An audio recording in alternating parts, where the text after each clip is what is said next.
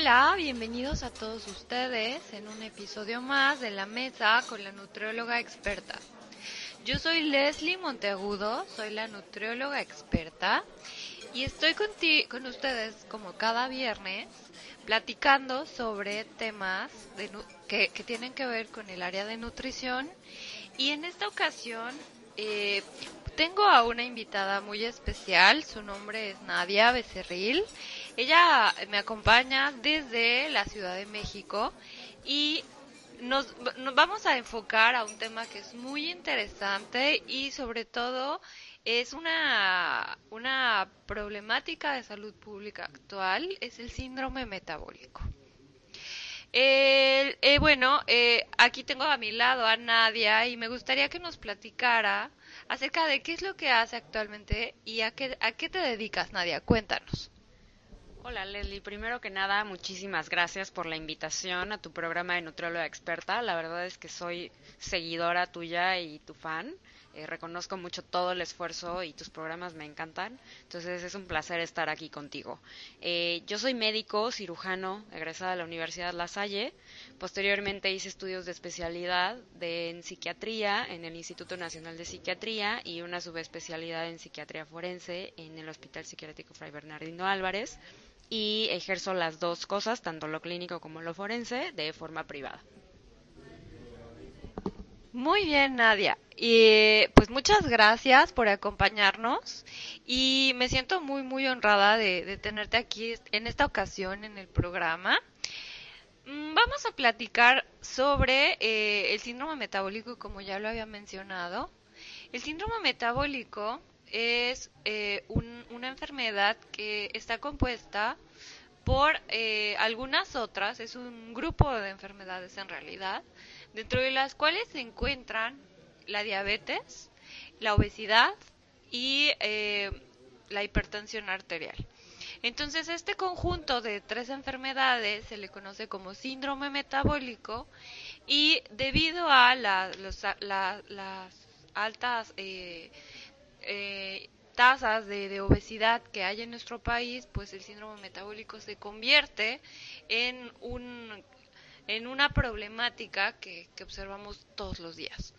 Además de que, bueno, eh, no solo es el síndrome, sino también puede haber otras, otros padecimientos que van, que van de la mano del síndrome metabólico, como es el hígado graso o como, como son otras, otras eh, complicaciones adyacentes. Platícanos, Nadia, eh, ¿qué, ¿qué tan frecuente es en consultorio encontrar este tipo de pacientes? Pues es realmente muy frecuente. Eh, el síndrome metabólico es muy frecuente, como dices, la prevalencia es altísima. En este momento no recuerdo bien las cifras, pero es altísima. De hecho, México tiene el primer lugar de obesidad infantil y me parece que el segundo, el segundo lugar de obesidad en adultos a nivel mundial, una cosa así, creo que solamente está superado por Estados Unidos. Entonces es bastante grave y evidentemente la obesidad pues viene asociada, como tú ya lo mencionaste, con problemas crónicos como la diabetes, la hipertensión, eh, problemas de los lípidos, colesterol, triglicéridos, que todo eso, bueno, pueden llevar a otras dificultades, como son, nada más para mencionar, uno, el infarto eh, agudo al miocardio, o sea, un infarto cardíaco. Este, y todo esto es muy frecuente, realmente se ve frecuentemente en el consultorio tanto de psiquiatría como de cualquier otro, ¿no? O sea, el paciente muchas veces no va buscando una atención por la obesidad o por el problema que tiene, sino por alguna otra cosa asociada y además ves que tiene síndrome metabólico. Qué interesante es, conocer esto, puesto que, bueno, en mi caso, en el consultorio, es, es bastante frecuente. Eh, y, bueno, sobre todo también que eh, las complicaciones que existen a, posteriori, pues pueden ser eh, muy graves, como bien lo mencionabas.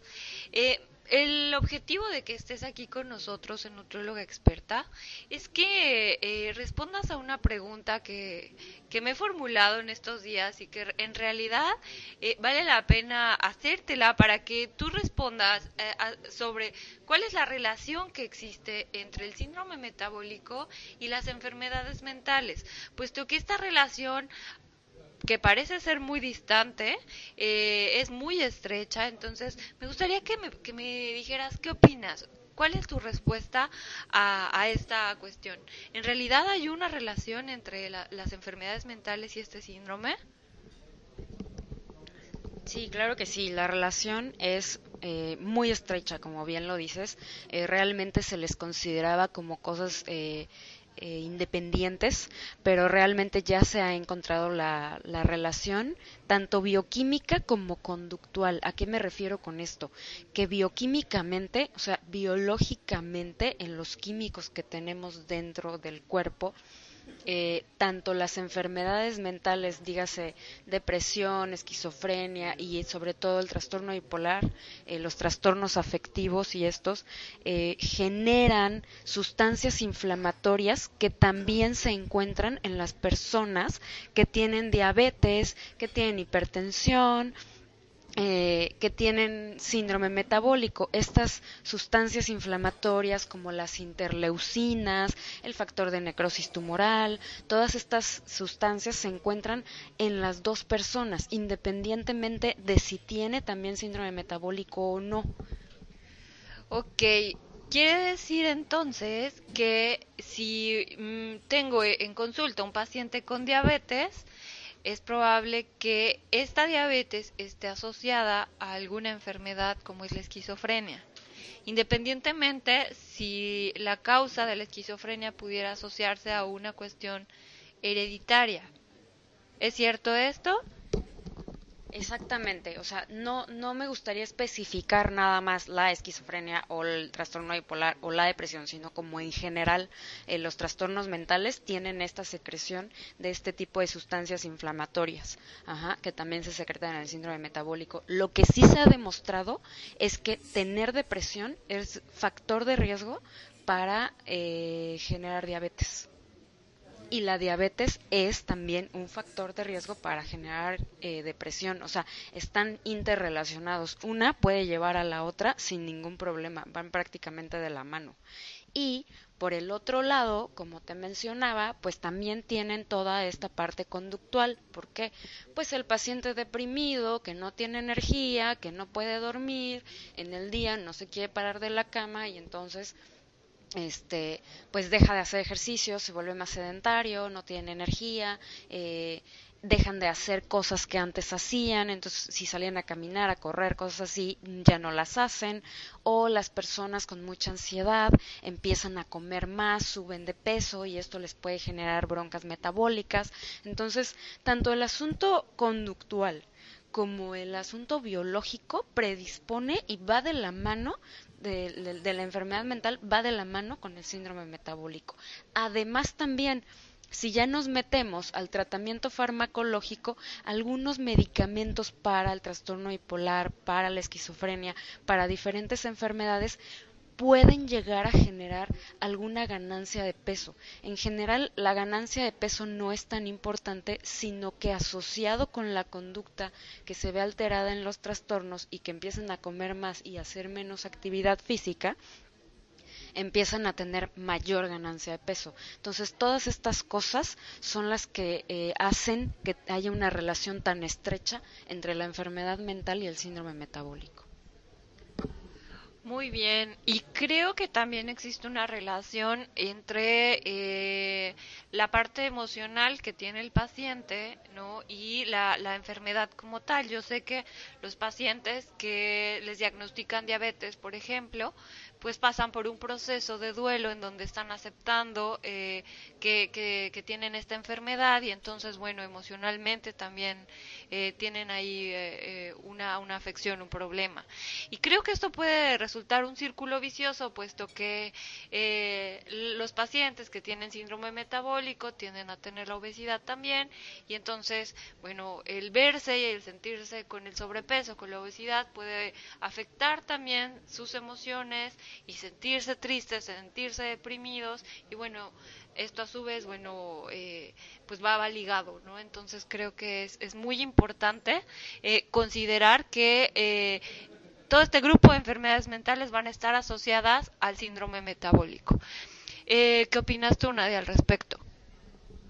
Sí, la verdad es que esto es muy importante considerarlo y sí me gustaría especificar, o sea, no todas las, las, personas que tienen obesidad o un síndrome metabólico van a tener una enfermedad mental, o sea, eso no, es así, pero sí es muy bueno considerarlo y hacer como un check-up. Tristemente en México y bueno, prácticamente en el mundo, pero sobre todo en México y finalmente estamos hablando aquí en nuestro país, eh, el estigma de la enfermedad mental y de ir al psiquiatra es altísimo. Entonces, no voy al psiquiatra porque no estoy loco. No es que estés loco, es que pues algo puede pasar. Finalmente las enfermedades mentales son alteraciones biológicas del cerebro y por eso tienen que ir al doctor. Así como van al cardiólogo y van a cualquier otro doctor y van al nutriólogo para eh, tener eh, estas intervenciones nutricionales que les ayuden a mejorar su calidad de vida, pues así también debería de haber un check-up, ¿no? Eh, psiquiátrico como, como mental. Entonces, sí, una persona que es recién diagnosticada con una enfermedad crónica, degenerativa, que no se va a quitar y que además les impide, por ejemplo, comer lo que quisieran o hacer lo que quisieran, ¿no? O sea, a lo mejor ya no se puede comer una rebanada entera de pastel, sino se tiene que comer la mitad y pues le encanta el pastel, ¿no? Y entonces sí puede venir una depresión y eso puede generar una falta de apego al tratamiento, tanto farmacológico como nutricional. Pues ya para qué lo hago si de todas maneras voy a seguir enfermo. Y entonces esta falta de, de sentido de la vida por esta enfermedad crónica puede llevar a un mal control y a complicaciones más tempranas, ¿no? Entonces pudiéramos ahí considerar que la persona pudiera estar deprimida, más que no querer seguir el tratamiento, es a lo mejor no encontrarle sentido a ello, ¿no? Y eso puede hablarnos de una depresión o de algún de alguna situación afectiva, ¿no? O ansiosa. Por supuesto que sí, yo estoy completamente de acuerdo. Eh, debe haber una mayor sensibilización en la población para acudir a especialistas como, como son los psiquiatras. Eh, creo que es por falta de conocimiento y de información sobre qué es lo que ustedes como psiquiatras realizan y, y cuál es el tratamiento que, que, le pueden dar a un paciente. Y yo creo fielmente en que un tratamiento integral, pues va a permitir que esta, esta, este rol interdisciplinario pueda, pueda dar un mejor resultado en un paciente eh, que tenga un síndrome como es el síndrome metabólico. Y bueno, ¿qué otro tipo de enfermedades mentales están asociadas a este síndrome? Aparte de la depresión, la esquizofrenia, ¿mencionabas otro en especial? Platícame acerca de esos síndromes. Sí, pues el otro que te mencioné es el trastorno bipolar. El trastorno bipolar es una enfermedad, eh, una enfermedad mental crónica que se caracteriza porque tiene distintos episodios. Tiene episodios de depresión y tiene episodios que se llaman de manía. O sea, eh, una persona parte como de una línea basal que es su comportamiento y su energía y su estado de ánimo habitual y puede bajar esta, esta línea basal y estar en depresión y entonces baja su energía y baja su estado de ánimo y están tristes o deprimidos o ya no disfrutan las cosas o tal. Y el episodio de manía es todo lo contrario, de la línea basal se van para arriba y entonces tienen más energía, están eufóricos o tienen mucha irritabilidad, o sea, se enojan fácilmente, tienen demasiada energía tanta que no necesitan dormir, cosas así.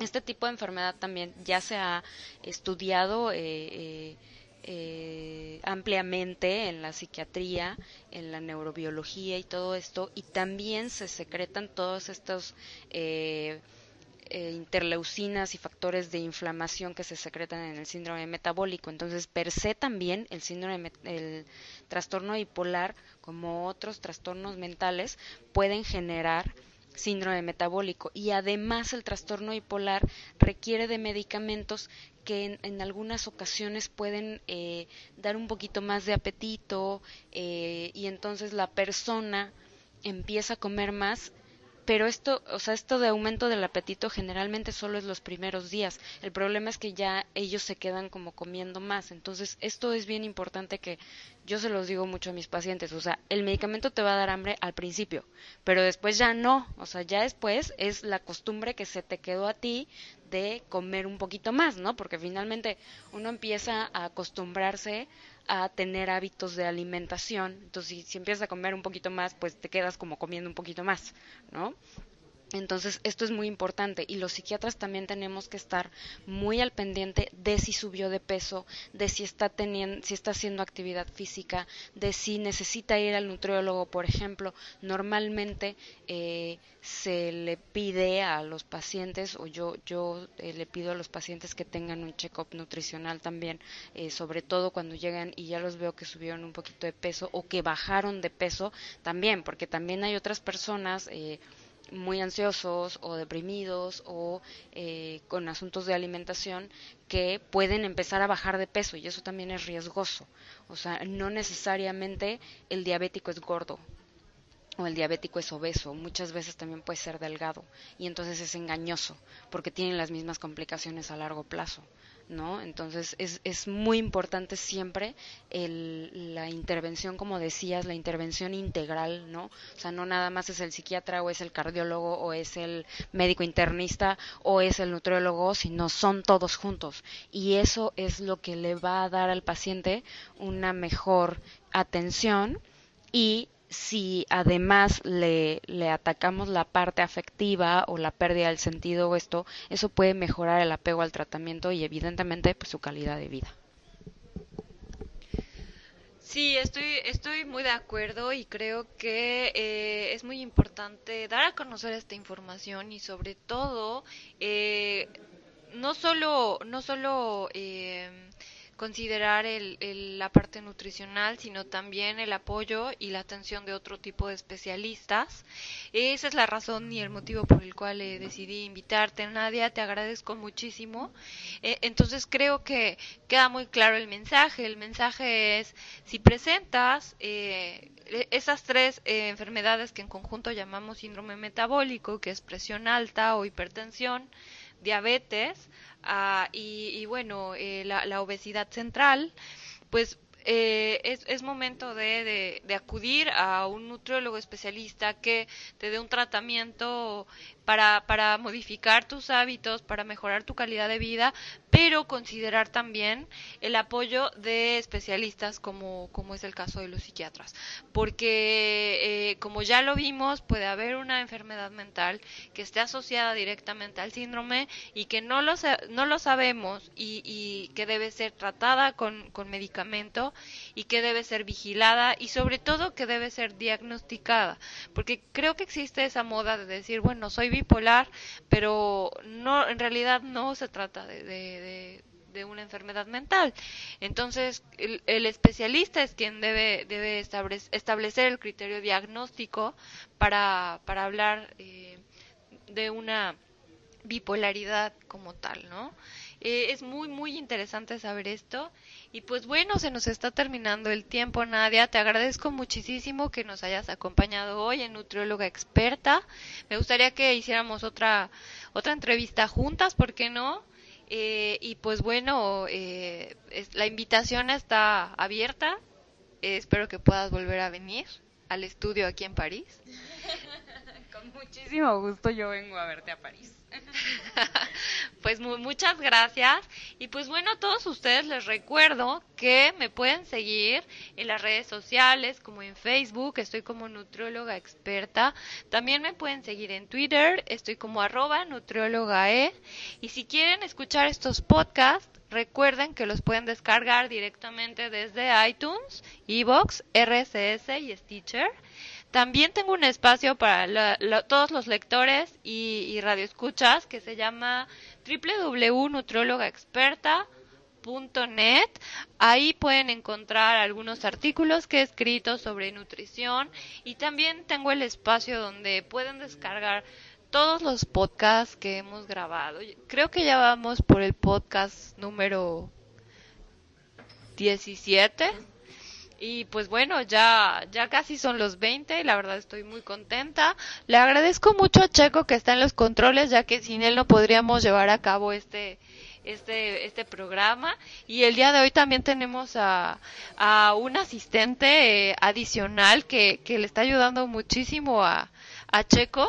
Ah, este, y pues bueno, eh, si tienes alguna duda, Eh, si tienes alguna pregunta, eh, pues puedes, puedes eh, escribirme directamente en Facebook o en las redes sociales.